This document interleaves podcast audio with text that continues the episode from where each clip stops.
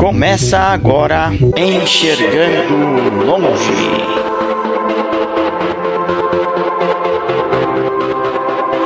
Apresentação: Marquiano Charan Filho e Milene Cristina.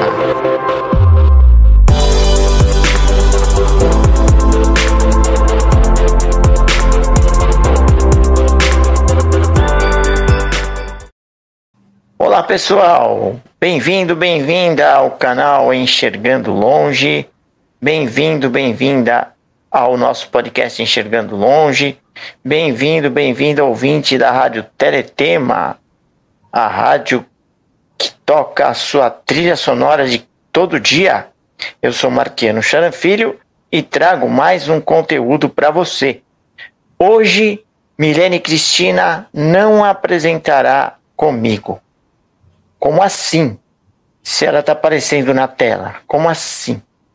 Hoje ela não apresentará, hoje ela é a convidada. Foi aniversário dela agora, dia 30 de novembro. Ela ficou mais velhinha.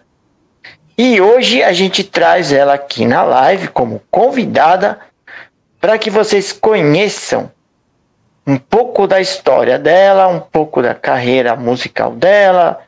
Ela vai falar como apresentadora, como é trabalhar na área de comunicação, enfim, você vai conhecer um pouquinho da vida dela. Antes, eu vou te lembrar para se inscrever no canal, se você é novo, ativar o sininho para receber as nossas notificações, curtir os vídeos que você gostar e compartilhar nosso conteúdo. Mirene, boa noite, boa tarde, bom dia, boa madrugada. Não vou Olá. falar obrigado por, por você aceitar a live, que eu sei que você ia aceitar mesmo, né? Eu aceito todas. Então, cumprimente né? nossa galera, cumprimente nossa galera e faça a sua autodescrição. Olá, pessoal, sejam todos bem-vindos ao canal Enxergando Longe. Como o Marquino disse, hoje euzinha, euzinha, sua convidada especial. E muito obrigada aí pelos parabéns, obrigada aí por poder cantar nessa live. E óbvio que eu aceito sempre cantar, para mim cantar é vida, música é vida. E hoje, agora eu vou me descrever. Também quero saudar os ouvintes da Rádio Teletema, a trilha sonora do seu dia. Eu vou me descrever. Eu sou uma mulher de pele clara, pele branca, boca pequena pintada de vermelho, nariz pequeno, é, tenho olhos azuis, estou com óculos de lente de grau le, com lentes levemente acinzentadas, de hastes vermelhas. Tenho um cabelo liso, é, loiro, alguns falam que é castanho, mas é loiro, compridos até a altura dos, dos ombros. E estou com uma blusa vermelha, um vermelho queimado mais para alaranjado, é, na altura dos ombros ela é transparente, nas costas também é, e forma como se fosse uma renda, um rendado. E nas mãos eu tenho um violão de madeira clara e braço escuro. É isso aí, eu já estou sem fone de ouvido, é, porque estou segurando o violão aqui. Tá certo, pessoal? Ok, ok, obrigado. Eu sou um homem de pele branca, tenho cabelos grisalhos, estou com um headset na cabeça, visto uma camisa polo vermelha e atrás de mim há uma parede branca com algumas medalhas. E como de costume, para todos os convidados, eu faço essa pergunta. É uma pergunta em duas, ou duas em uma. O que aconteceu com você em termos da deficiência visual e como surgiu o seu interesse pela música? Bom, então é assim. Diz a lenda aí, né? Minha mãe conta que eu nasci cega. Eu tenho glaucoma congênito. E aí eu, com mais ou menos uns seis meses de idade, comecei a enxergar vultos. E foi fazendo os tratamentos. Eu tive a felicidade de começar a enxergar somente do olho esquerdo. Meu olho direito não é como as pessoas veem, que é um olho comum, né? É, ele era um olho com uma mancha branca e, mas eu nunca enxerguei do olho direito, nunca. Sempre, somente tinha visão do olho esquerdo com glaucoma congênito, eu tinha por volta dos 30% de visão, e até o ano de 2010, quando eu peguei uma conjuntivite viral, e nessa conjuntivite viral, quem tem glaucoma congênito não pode pingar cortisona, e aí no fim eu consegui, eu acabei ficando com uma catarata por causa da conjuntivite. Na época de 2010 foi um surto, né? Eu me lembro que quando eu fui no consultório, o médico tinha que separar as pessoas que estavam com conjuntivite, as consultas das outras que não estavam. E eu fui uma delas, né? Fui, fui sorteada. É, infelizmente, porque é, quem tem glaucoma congênito não pode pingar com de cortisona, e aí eu acabei ficando com a minha visão comprometida. É, eu fui perdendo, primeiro eu, eu tive uma catarata muito forte, aliada ao glaucoma, e eu fui perdendo, perdendo, perdendo, até que, infelizmente, fiz cirurgias para. porque aumenta a pressão ocular. A minha pressão ficou galopante. E em 2017 eu fiz duas cirurgias que, infelizmente, hoje eu não tenho mais a visão, eu fiquei cega totalmente. Então, é dessa forma. E no olho direito, eu tenho, em, quando foi na década de 90, eu fiz uma cirurgia e eu tenho uma prótese no lugar. Antigamente eu tinha vergonha de falar disso, mas hoje eu acho que não tem nada demais. Eu, é, eu sou uma pessoa aberta mais a isso, porque não, não é nem um crime, né? é um detalhe meu importante. Então eu tenho essa prótese aí que eu consigo ter a, a, uma boa mobilidade no, na visão, assim como muitos têm, e é muito interessante isso. É, um, é uma, uma parte estética que é dolorida de ser feita, mas valeu muito a pena fazer. Porque o resultado é esta beleza que vocês veem todas as quintas-feiras. então, agora falando sobre a minha carreira musical, na verdade, desde que eu me entendo por gente, eu canto. Quando eu tinha seis anos de idade, eu sempre cantei de pequenininha, mas quando eu tinha seis anos de idade, eu assistia na televisão as pessoas tocando violão. Aí eu falei para minha mãe que quero tocar violão. Aí eu tinha um violãozinho de plástico e eu ia na frente da televisão tocar o violãozinho, sabe? Junto com a pessoa que estava tocando. E aí eu falei, não, eu quero de verdade, eu quero tocar e quero cantar. E aí eu fiz as primeiras aulas de violão, fui indo, indo, isso até 9, 10 anos de idade. E aí eu falei, chega, eu não quero mais tocar. Eu, eu nunca quis ser violonista, sempre quis ser cantora, cantora mesmo. E o violão é para me acompanhar. E aí quando foi, quando eu tinha 12 anos de idade, eu entrei no curso de canto popular, justamente para participar do Festival da Canção Francesa, porque me recomendaram, por que, que você não faz um curso de canto? Leva essa menina, minha mãe, o pessoal falava para minha mãe, leva essa menina aí para fazer aula de canto. Com 12 anos eu entrei nesse curso e comecei a me desenvolver muito bem com música popular, com técnica vocal de verdade, e comecei a largar, a largar o violão porque a minha professora, graças a Deus, ela tocava um senhor piano, uma coisa linda, linda, linda. E eu achava que meu violão perto dele, né, era. Eu queria cantar. Então, para mim, ela estava fazendo os arranjos e eu cantando, estava feliz da vida. E aí, minha professora começou a me convencer a fazer canto lírico. Quando eu tinha uns 14 anos, a minha voz começou a mudar. Eu sempre fui fã da Montserrat Caballé, que é mezzo-soprano. Eu comecei a fazer as aulas de canto lírico, que você começa devagarzinho, eu era médio. Até que você vai se desenvolvendo vocalmente, e aí chegou um dia que a minha professora falou: Olha, eu sinto muito, o seu sonho de ser a Montserrat Caballé não vai dar mais. Porque agora você tem uma tessitura, a tessitura é, a, é a, o, o quanto a corda vocal alcança em, em graves, médios e agudos, né? É, quanto que é a sua extensão vocal. A sua tessitura está ficando de contralto.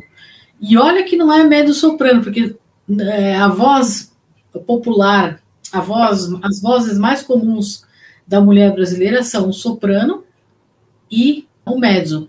E o mezzo acaba fazendo a, a vez do contralto, que é uma voz grave. Também a voz começou a ficar grave. E aí eu me tornei contralto e eu fiquei super chateada. Falei, poxa.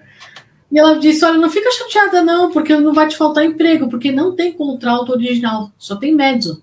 Contralto original não tem. E assim eu comecei a cantar. Depois disso, eu fui no. Comecei a participar de um madrigal que ela tinha, que ela montou. Eu era a criança do madrigal, né? Porque, entre aspas, com 16 anos de idade, ela me colocou nos musicantes, que era um madrigal desenvolvido. A minha professora chamava Marilena de Oliveira. Ela era vice-regente do Coral Paulistano do Teatro Municipal. E nessa época, ela me colocou para cantar com esse pessoal fera, que era o pessoal de peso de lá do Teatro Municipal.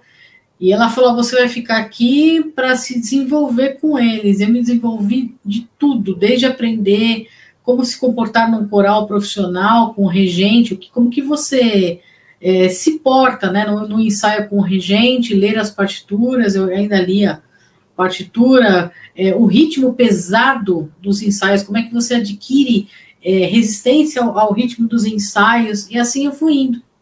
Mas e deu um friozinho na barriga para cantar com essas feras todas? Você, adolescente, que idade tinha o pessoal lá que você cantava? Ah, o pessoal era. Nossa, o pessoal tinha mais de 50 anos. Tinha gente de 40. E deu frio na barriga na hora de cantar com eles? Não, o frio na barriga não deu, porque eu acho que quando a gente é adolescente, a gente é desencanado. Então a gente fala, ah, beleza, entrei. Hum, eu acho que hoje eu teria esse frio. A gente vai ficando mais velho, vai ficando mais bobo, mais medroso. E o grupo te aceitou? Não veio aquela história de o que, que essa pirralha tá fazendo aqui? Não, não teve isso? O grupo te aceitou numa boa? Como é que era?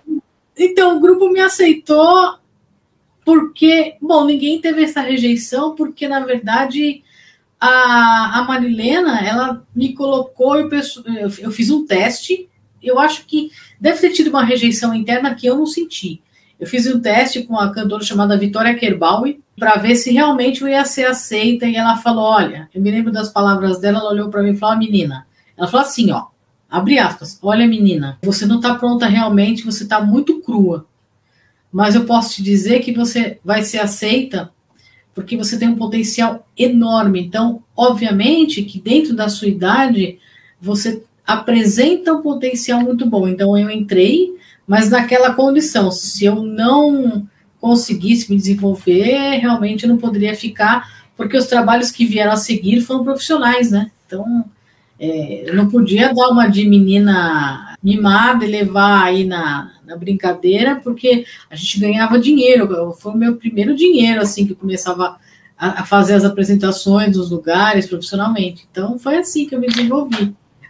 Eu Bem, dar uma pausa aí nessa história. Vamos dar uma Como? pausa aí nessa história. Vamos, vamos dar uma pausinha nessa história aí. Que agora a gente vai querer que você cante alguma coisa. E comece a can cante alguma coisa aí pra gente. Pra esquentar, começar a esquentar a nossa live aí. Olha, é, só para fechar essa história, eu sei que o meu sonho, embora eu fizesse tudo isso, lá no fundo eu, eu não queria ser cantora lírica não, né, são muitas horas de estudo, de dedicação, e um negócio que eu gosto de cantar música popular de qualidade.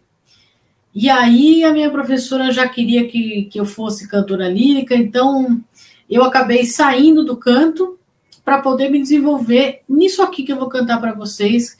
A primeira música se chama Cordas de Aço, do Cartola. Então, vamos lá.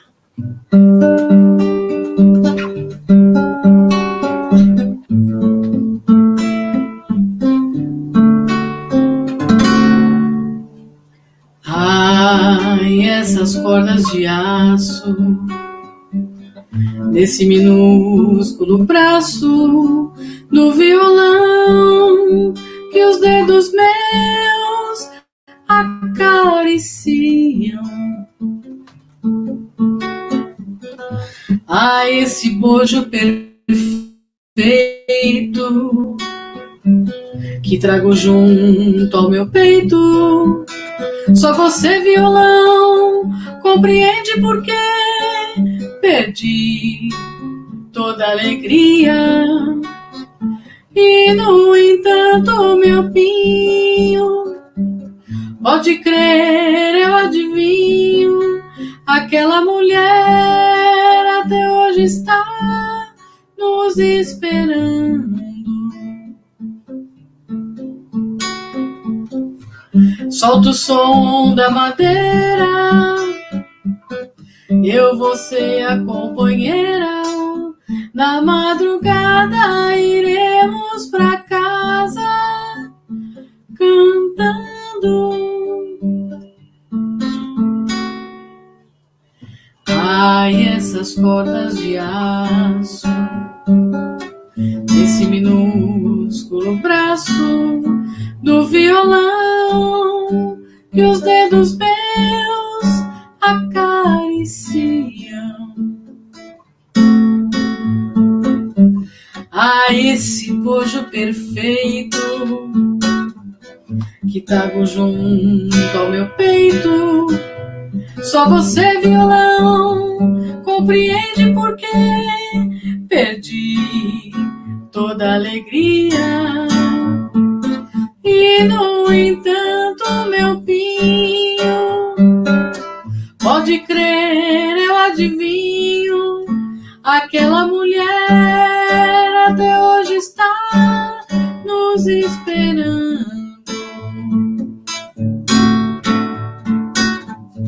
Solta o som da madeira, eu vou ser a companheira na madrugada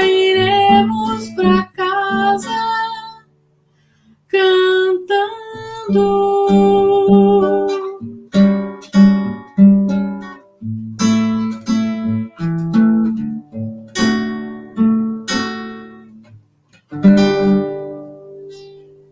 Maravilha! Lembrando Cartola aí, maravilha. Você teve uma experiência nos corais Delchiaro e Alegro.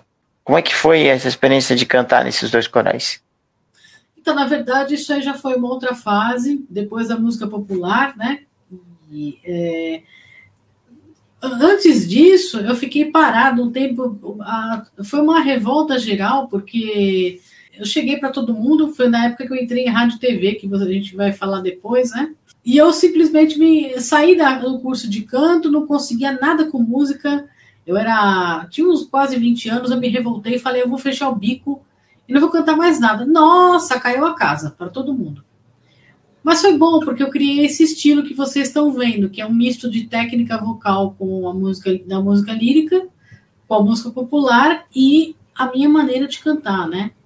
Aí o tempo foi passando e chegou a hora de eu voltar a cantar música clássica por uma questão de opção, porque não estava mais na música popular. E eu comecei a procurar isso. E aí falaram para mim: olha, não sei como você vai entrar, porque é mais difícil de entrar em coral para casamento. Eu simplesmente liguei para os corais, liguei para esse Delchiaro, e a mulher falou para mim: olha, aqui a gente só entra por indicação. Eu falei: então você me indica que dia que eu posso fazer o teste? Ela falou assim: não, é só quem é indicado. Eu falei: que dia que eu posso fazer o teste? né? Aí ela falou: tá bom, você quer vir aqui fazer o teste? Eu falei: quero. Ela, aí aquela história, né, Marquina, que a minha professora falou, ela falou assim: olha, de soprano nós já estamos cheios, a gente tem muito soprano. Eu falei, mas e contralto? Ela falou assim: peraí, você é contralto? Você é contralto original? Eu falei, sou contralto. Ela falou assim: não, esquece que eu falei, vem para cá. Porque os corais não tem contralto, eles têm médio e soprano. Aí eu fui chamada, fiz o teste, passei cantando música francesa, cantando músicas lá para músicas populares que, que se pedem em casamento, a Bela e a Fera, e comecei a cantar em, com repertório de casamento. Aí entra a Marcha Nupcial, entra Conte Partirô. Nesses corais eu não fui solista, nem nele, nem no Alegro. Eu fiz muitos casamentos com o Delchiar, apenas um com o Alegro. Então, nenhum desses eu fui solista. Eu fui solista é, nos musicantes, que eu tive a primeira experiência. Aí sim, a gente pode falar que deu filho na barriga. Né? Então, eu começava a cantar Negro Spirituals, é, nesse, nos musicantes, começava a cantar é, músicas francesas, e aí foi a minha primeira apresentação no, no Centro Cultural, São Paulo, no Teatro de Arena, e eu tinha 17 anos. E a minha professora novamente chegou e falou: Olha, vamos cantar uma música. Você está no segundo ano de música lírica, mas vamos cantar. Era a Schnorenberg, a gente cantou Magnificat, do Vivaldi, e eu sabia aquela partitura de cor. Veja o que é, Marquiano, você ter baixa visão, era preferível você decorar uma partitura de 32 páginas do que ficar com ela na mão. E nós, eu decorei essa partitura de coral, né? E eu fui ser solista depois de uma música. Lá na hora, aquele dia, realmente eu achei que o chão fosse se abrir, mas foi uma experiência tanto, foi muito bom. Foi muito bom mesmo. E aí, esse coral Delchiar e o Alegre foram apenas dois anos mesmo cantando em casamentos. Aí. Eu acho que eu fiz com o Delchiar, uns, num ano só, eu fiz uns 25 casamentos. Bastante, hein? Bastante. Você tinha sexta, às vezes era quinta, sexta e sábado, ou então sexta e sábado. Só que como é que você faz o teu ritmo? Você chega lá, você recebe um, os convites para você cantar, vem aí a igreja que você vai cantar, e às vezes você tinha dois na, dois na sexta e dois no sábado. Então você já ficava seguido naquela igreja. Um após o outro você ficava. Então você tinha quatro casamentos por final de semana. E aí aquele repertório comum que você fazia e é um trabalho interessante. Muito, inclusive, muitas pessoas do Teatro Municipal, da USESP, eles pegam como bico, como complemento. Você sabia disso? Isso é novidade para mim. E é. deve ser para nossa galera aqui também. É, então, é, mas isso não é, é uma, uma coisa bem corrente, porque óbvio que os salários eles são todos concursados no, no Teatro Municipal na USESP, mas é, existe uma temporada alta de récitas nesses lugares, e aí aquela pessoa não pode simplesmente participar dos corais de casamento, porque ela não tem como, ela não tem horário de ensaio. É, ela não tem. Não, perdão, ela tem horário de ensaio puxado no, no, no, onde ela trabalha, né? Que nessas instituições, e ela não consegue ir no coral, ela não tem mais pique para ir, ir no coral de casamento. Mas depois existe uma época que as restas vão espaçando e a pessoa complementa o salário dela com essas coisas, o que é uma coisa bem louvável, uma coisa que cantar, você tem que ser pega pelo bichinho. Você canta no banheiro, canta no Delquiar, você vai cantando infinitamente. Eles estão muito certos. É, isso acontece com os artistas em geral, né? Com quem canta, com quem escreve, com quem faz teatro, né? Quando o bichinho pica, é, aí não tem jeito. Agora, você falou em música francesa. Cante uma música francesa pra gente. Eu vou cantar uma aí que todo mundo me pede, que é o Non Je ne regrette rien. Foi gravada pela Cássia Eller e pela Maria, Gra... Maria Gadu. Né? E eu vou dar a minha interpretação violonística nela.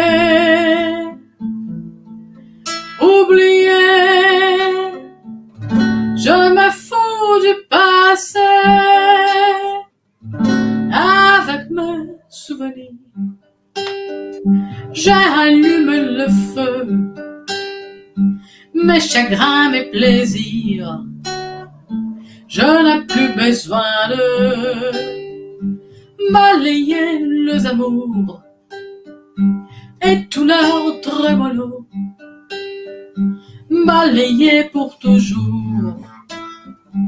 Je repars à zéro. Non,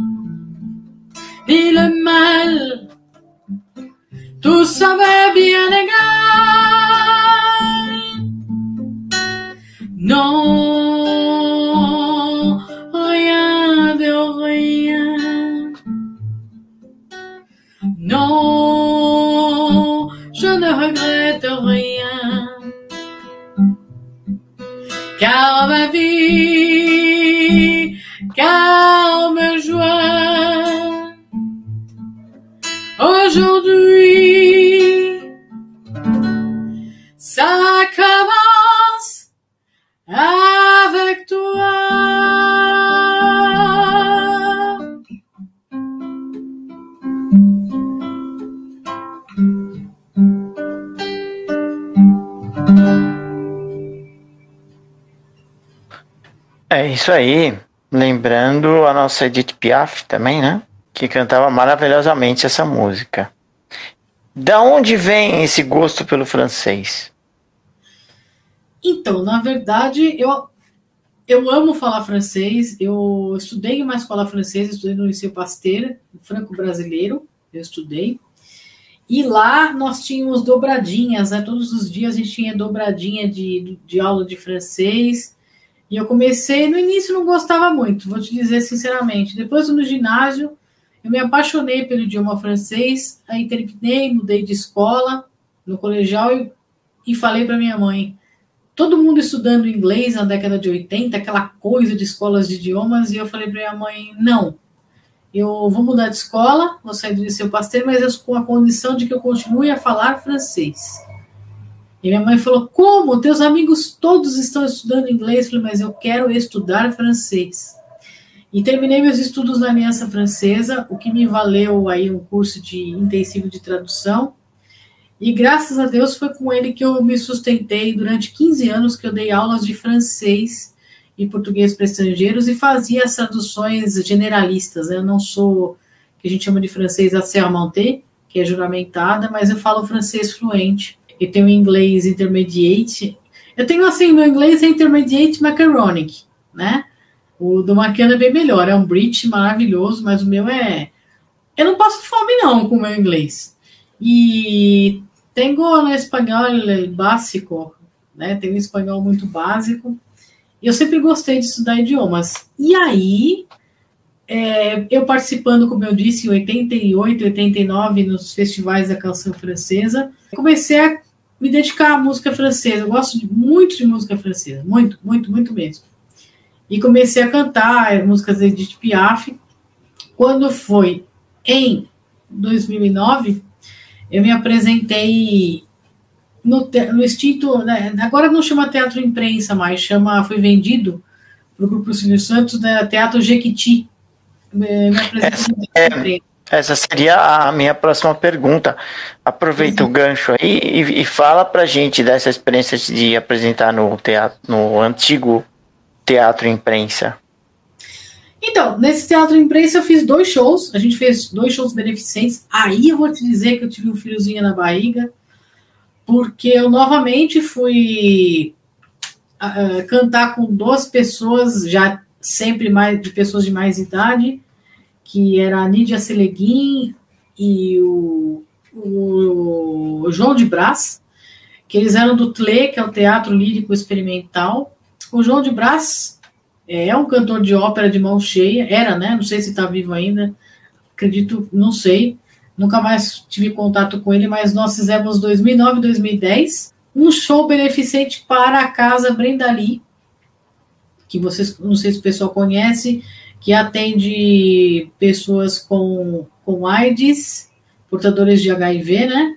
E agora também estão atendendo pessoas usuárias de drogas. E eu, a gente cantou, foi maravilhoso, e eu fazia parte das músicas francesas. Eles faziam as óperas e as de música francesa. Eu me lembro bem no primeiro dia, né? Quando eu fui cantar, no primeiro dia não, no, no primeiro ano, eu para entrar nervosa, porque eu falei, o que, que eu tô fazendo aqui? Eu vou cantar com esses dois o quê? Depois de tanto ensaio, né, que a gente ensaiou pra caramba.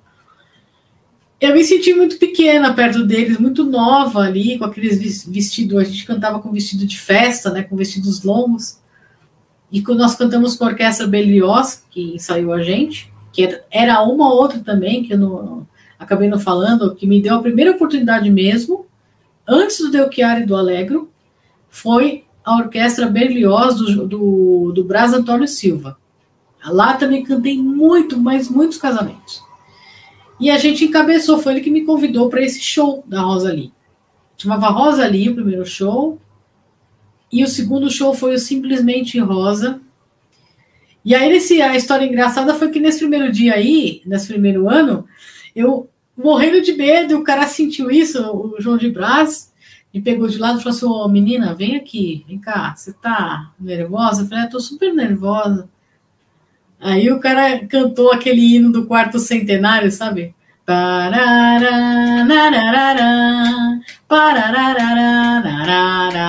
Só que ele cantou com aquela letra modificada. Com outra né? letra, a gente sabe, a gente você, sabe que letra que é. Você imagina é. você cantar As Rosas Não Falam, que era a minha primeira música, e alguém canta Mandaram eu pro xadrez. Eu não aguentei, ri muito, e aí eu me acalmei, e foi um show maravilhoso. A gente cantou os três juntos depois, no último número. E aí eu aprendi a cantar com pessoas de peso mesmo. Foi muito, muito legal. E não me senti mais tão pequena, né? E ver que eu tinha a minha parte de música lírica, música popular, desenvolvida de uma outra forma, não como o pessoal que tem oito horas de ensaio para cantar em ópera. Eu nunca tive essa pretensão, eu nunca cheguei a fazer isso. Não me arrependo. Não me arrependo mesmo, porque não é o que eu quero, é isso que vocês estão vendo aí que eu gosto de fazer. Falando em As Rosas Não Falam, então canta pra gente As Rosas Não Falam. Vamos lá então, hein?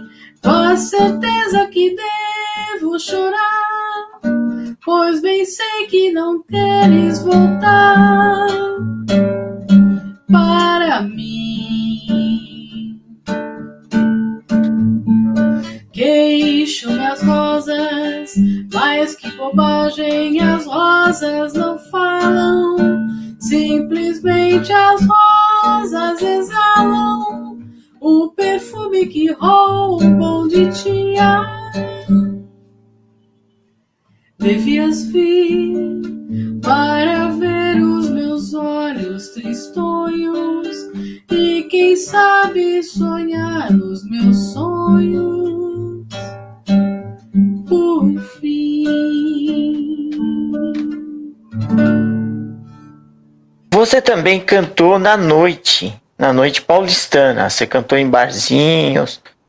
Como foi essa experiência de, de cantar à noite? Ah, essa foi bem interessante. Olha só, eu já tinha esse desejo de cantar na noite. Tanto foi por isso que eu comecei a criar meu próprio, esti próprio estilo de cantar, é, lá atrás, em, na década de 90. Mas eu parei para fazer o curso de comunicação e aí eu fui tentando trabalhar na comunicação também, que é mais difícil, mas, gente, meu sonho sempre foi, por mais que eu faça qualquer coisa na minha vida, sempre volto para música, sempre, sempre, sempre, sempre. E aí eu conheci uma pessoa uma vez no jantar que nós estávamos, ela estava tocando violão se apresentando, e o pessoal falou: Ó, oh, Milene canta! E o cara tocava muito bem, a gente, o Emílio Ribeiro. E a gente se conheceu ali e eu fiz uma música lá com ele. Aí ele falou, faz outra, canta outra. Aí, ah, aí ele falou assim, canta 40 e 10 músicas, assim, né? Assim, eu achei engraçado como ele se referiu, né? Canta 40 e 10 músicas aí. Aí falou, mas você não vai se apresentar? Aí ele se apresentou, aí nós trocamos contato. E eu falei, o que, que você acha, o, o Emílio? Vamos. Eu que estou procurando alguém, porque o meu violão é, não é um dos melhores, né? eu andei me aperfeiçoando agora, mas não é um dos melhores. Eu tô procurando alguém para fazer um trabalho na noite. Eu quero cantar na noite e ganhar dinheiro com isso, né? A gente sabe que música a gente não ganha aquele dinheiro se não for famoso, né? Se não tiver um bom volume de shows. Mas você precisa ter é, a escola, a noite, que é a escola da música. A escola da sua vida é cantar na noite. Aí a gente começou a ensaiar, se encontrava, vamos cantar, vamos cantar. E eu cantava com ele, ele cantava também, até ensinei ele a cantar no Junior Terrien, a gente fazia uma duplinha. Nós chegamos a cantar no Világio Café, e nesse Világio Café eles gravaram todo o show pra gente, que onde saiu meu primeiro CD pirata. Olha só, o nosso CD era o CD que já era pirata. Você não precisa piratear ele na época. Já era.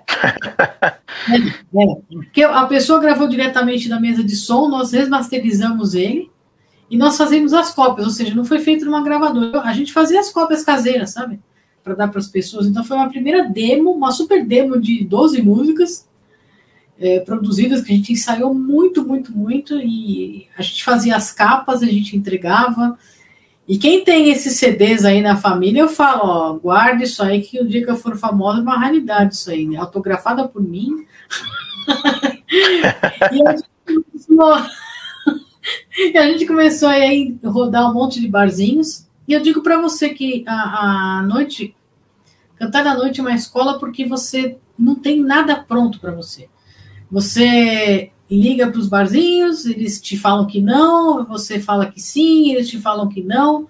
Aí o cara fala, ah, tá bom, chega, bêbado chato. Aí você vai lá. E eles te dão um dia que não vai ninguém. É, é, eles te dão a terça-feira. Fala, que legal, vou cantar na terça. Por quê? Porque eles querem ver como você é, né? Aí quando eles gostam muito de você, como aconteceu, eles falam assim, beleza, a sexta e o sábado são suas. Aí eu abri muito show também, né, nesses barzinhos. E o que acontece? Por que, que é uma escola? Porque você chega, você usa o equipamento da casa, às vezes o microfone não é um dos melhores, você não tem uma boa acústica, um bom, não tem caixa de retorno, às vezes está faltando. É, e você tem o quê? Você canta com várias pessoas que praticamente não estão te ouvindo. Não, estão, não foram lá para ver um show seu. Elas estão lá para se divertir, estão bebendo, estão falando alto, e tem uh, pedidos aí inesperados. É, tem um pouco de tudo. Você vai se adaptando ao tipo de público, o que, que o público quer. Você prepara um repertório X, mas à noite, aquele público que está na casa te leva a cantar Y, te leva a cantar um outro tipo de coisa. Então você vai se adaptando aos tipos de pessoas, né? Eu nunca, graças a Deus, nunca tive problemas como muita gente teve de gracinha de assédio, né, sendo mulher, nunca tive nenhum problema. É, também tem outra coisa, tá? A gente, como mulher, tem que se comportar na noite, você não pode bancar bêbada, aquela pessoa que canta e, sei lá, enche a cara de cerveja. Tem muita mulher que é assim, né? Você tem que levar isso profissionalmente, é um trabalho seu, né? E aí você tem aquela dependência do cover artístico. Eu tô com o artístico ali. é interessantíssimo. Você fica de noite contando as cabeças, né? Você, tava, você fica ali, aí cada um quem você fala mais um, mais um. Aí você, quando, quando chega mais ou menos umas quatro da manhã, você está contando as cabecinhas, quantos que deu na, por noite para você receber. E, e é, é, muito bom. Lá eu aprendi muita coisa, muita, muita, muita coisa mesmo, de, de música popular. Né? Então, eu considero isso uma escola muito importante para mim. Já que você cantou na noite, noite, lembra música, cante mais músicas pra gente. Vamos cantar um, um samba, né? Para animar um pouquinho. Eu vou fazer uma dupla aqui, uma duplinha de samba da Vanisa Monte. Tá ok? Um, dois.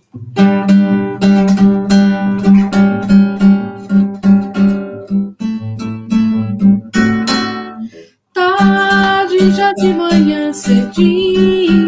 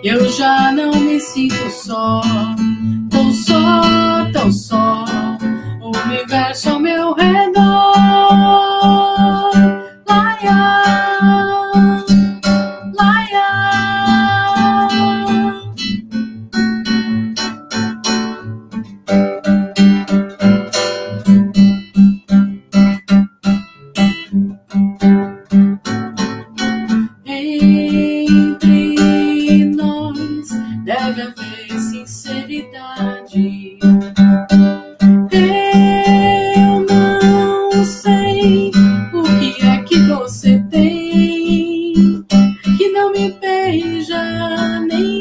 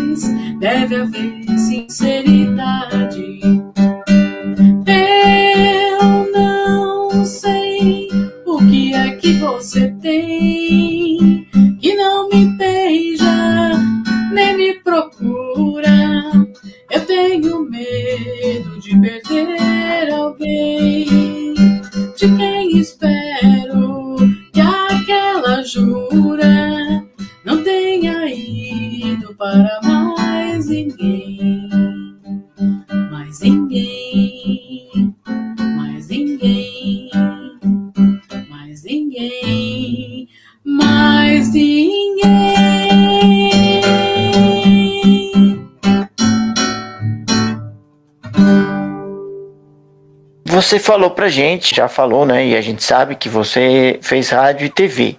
Como é que foi fazer rádio e TV? E você acha que de alguma forma a música e a comunicação se interligam?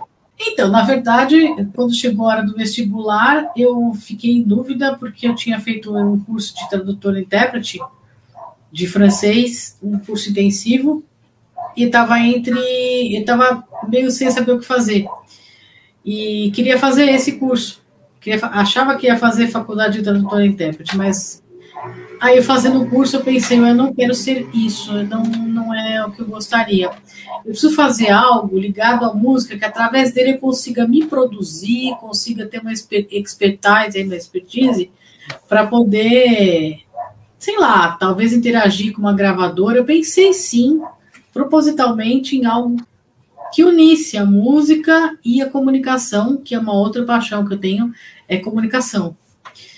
Aí eu pesquisando muito, o curso de rádio e TV é um curso, era um curso muito novo, porque sempre teve jornalismo, que é um curso é, bem clássico, né, jornalismo. E aí eu recebi uma revistinha de profissões e comecei a ler.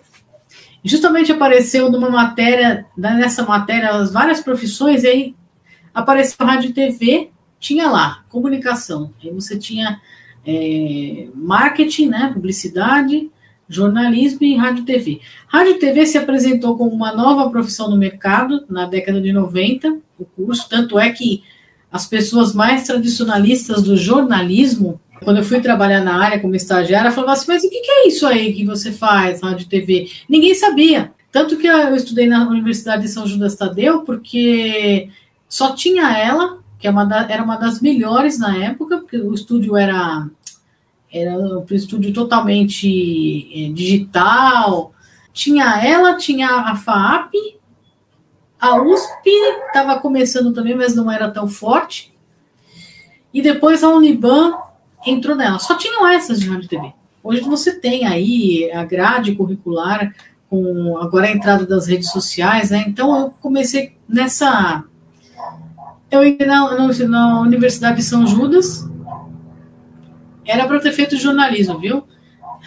Teve algumas pessoas que se frustraram, mas era para ter feito jornalismo. E aí eu vi que, como era o currículo do rádio, era perfeito porque eu queria. E há também uma mistura, porque você entrando em rádio e TV, como eu entrei, depois eu fui fazer estágio por três meses na Rádio Eldorado FM, que eu aprendi muito. Valeu a pena ter feito esse estágio, aprendi muito, muito, muito.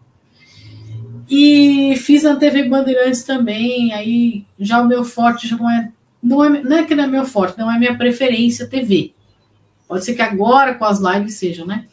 Mas a, a rádio, na hora que você tá na rádio, você acaba se fundindo com esse pessoal do jornalismo, né?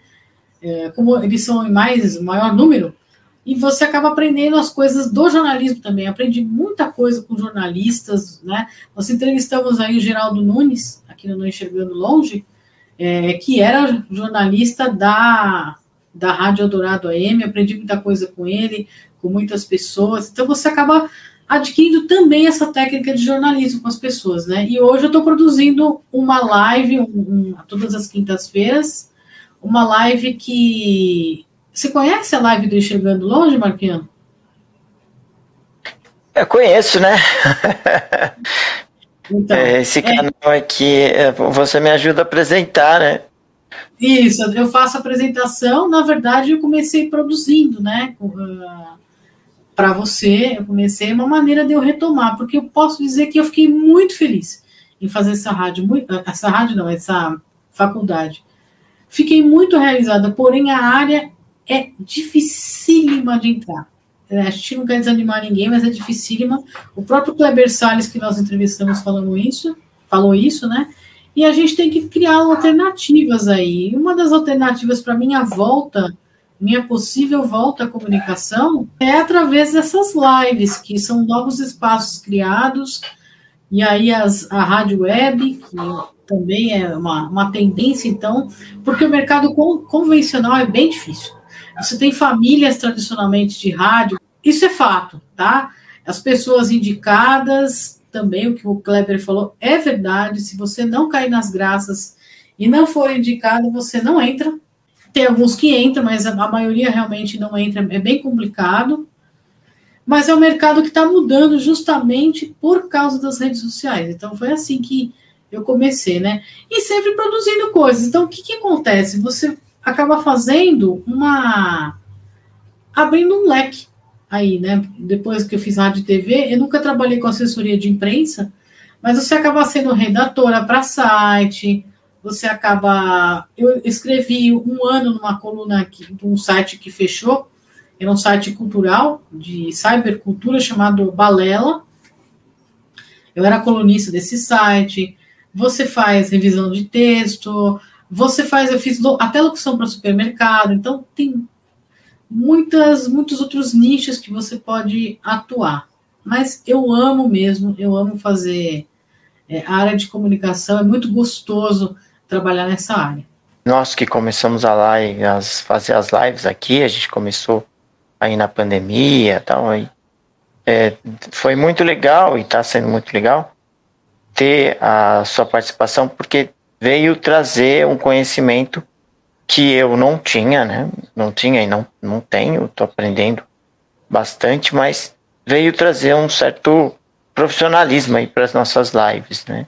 Sim. A gente, com a pandemia, todo mundo fazendo live, todo mundo fazendo live, e eu queria ter um canal, e aí surgiu o um momento, e aí a sua participação tem ajudado bastante a gente aqui.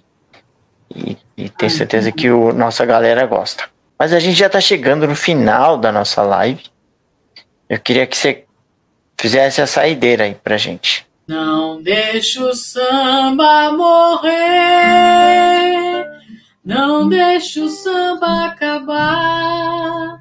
O morro é feito de samba, de samba pra gente sambar. Não deixa o samba morrer, não deixa o samba acabar.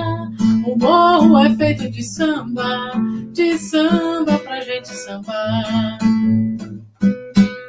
Quando eu não puder pisar mais na avenida, quando as minhas pernas não puderem aguentar, levar teu corpo junto com o meu samba. O meu anel de bamba, deixa quem mereça usar. Eu vou ficar no meio do povo espiando, minha escola perdendo, ganhando mais um carnaval. Antes de me despedir, deixo ao sambista mais novo o meu pedido final. Antes de me despedir, deixo ao sambista mais novo o meu pedido final. Não deixe o samba morrer, não deixe o samba acabar. O morro é samba, de samba pra gente sambar. Não deixe o samba morrer, não deixe o samba acabar. O morro é feito de samba, de samba pra gente sambar. Não vá pensando que determinou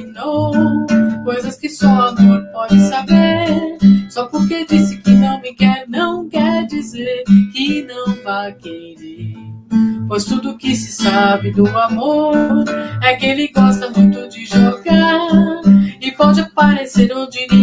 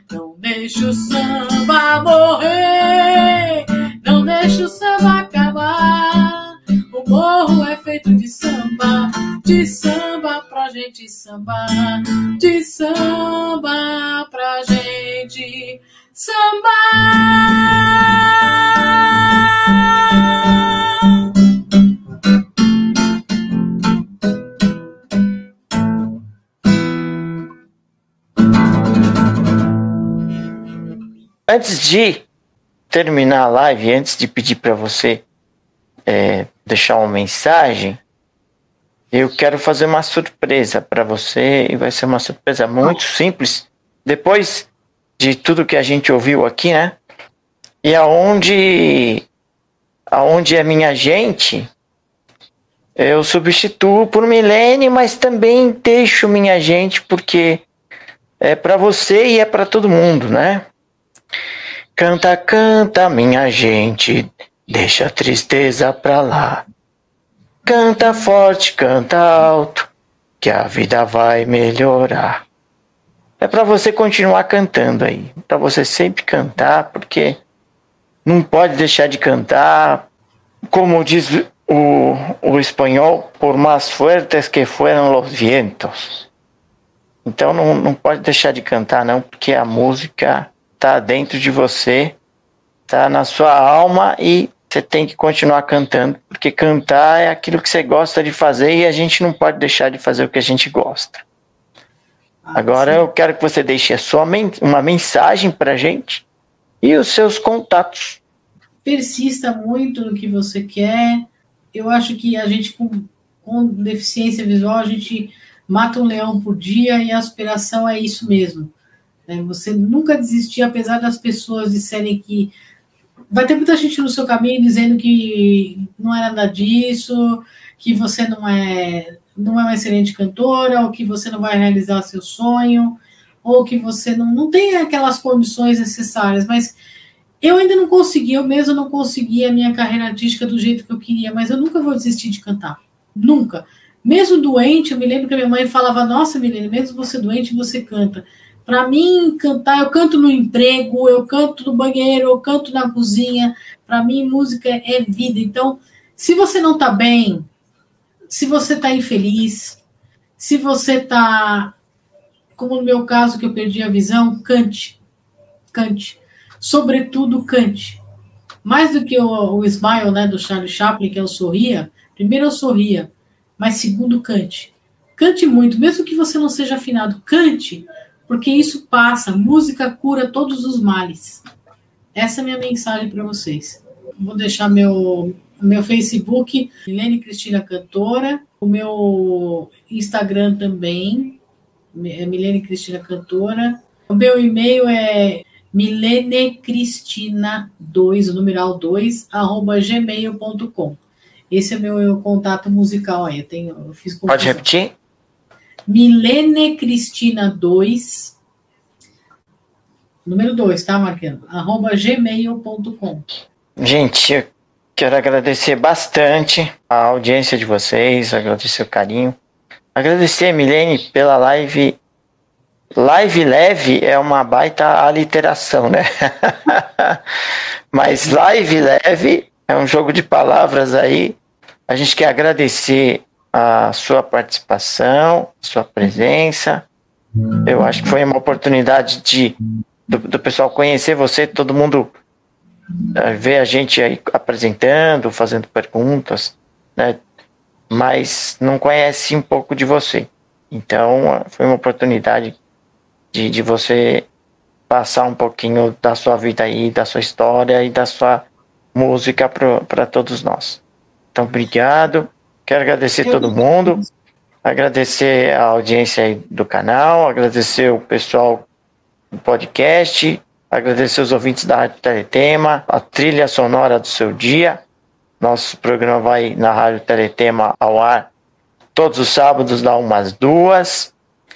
Então curtam, assistam, ouçam. Tem conteúdo aí para todos os gostos. Se inscrevam no canal, novamente. As sugestões podem ser feitas aí pelo contato arroba enxergandolonge.com contato arroba enxergandolonge.com Quero agradecer a Fiamma Guterres pela audiodescrição e a Júlia Charan, que fez a arte da live. Na próxima semana, a Milene vai voltar como apresentadora de novo, junto com a gente. Então, gente, muito obrigado mais uma vez pela live. Se cuidem, nós ainda estamos numa pandemia, se cuidem. Um beijo para todo mundo. Fiquem com Deus. Milene, cante sempre, porque cantar faz bem. Um beijo para todo mundo. Muito obrigado, Marquinhos, aí pelo convite, viu? Um beijo para todos. Você ouviu Enxergando Longe.